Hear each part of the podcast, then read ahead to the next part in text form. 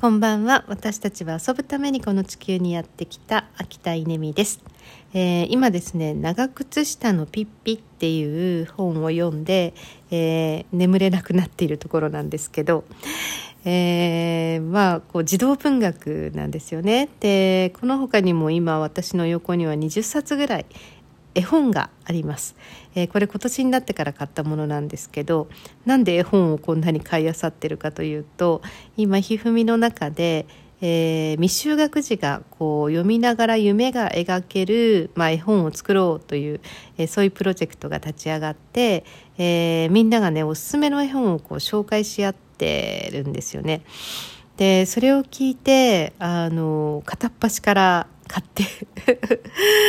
でうちに届いてあの山積みになってるのをあの今日はちょっと読んでみたんですけどいやいいですね本ね。このあの未就学児にっていうのがプロジェクトが始まったのは昨年の12月にあのドイツのポツダムっていうところに住んでるマミさんっていう方のお宅にあの2日間ほどステイさせてもらってでそこであのお嬢さんがお二人いてそのお嬢さんにねマミさんが絵本を読む姿がもうとっても素敵でいやーもうなんか最高と思って。で私も見よう見まねで、ね、こう読んでみたら、まあ、子供たちがねこうこうなんていうの近づいてくれるというかうんなんか楽しんでくれるっていう体験もしてはなんか読むのいいなと思って。なんかそんなところからあの始まったプロジェクトなんですけど。絵本を読む、まあ、今日私が読んだのは「長靴下のピッピ」っていうのはちょっと児童文学もうちょっとあの絵本というよりもうーんどうなんだろう。小学校低学年ぐらいの子が読むのかな。1年生とかが読むんでしょうか、まあ、それぐらいのあの本なんですけど問いが残るんですよね。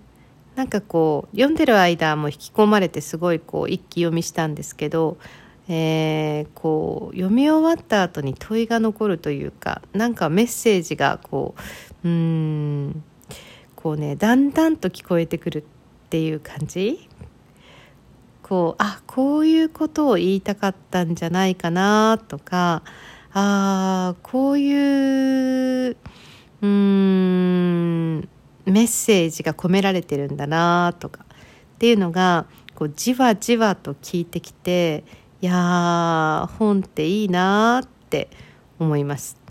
えー、なんかね大人になってからももちろん本を読むのってすごくいいことまあ楽しいことだと思うんですけど子どもの頃からねやっぱりねこういう経験積んでいると本を読むっていう人生、えー、それはそれはとっても素敵な人生になるなって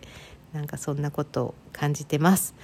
えー、いい絵本がねあの子供が読んでるうちにどんどんこう夢がワクワク描けてしまうそんな絵本が完成することを、えーまあ、夢見てというか、えー、完成しました。よしく。で、えー、今年楽しみとっても楽しみです。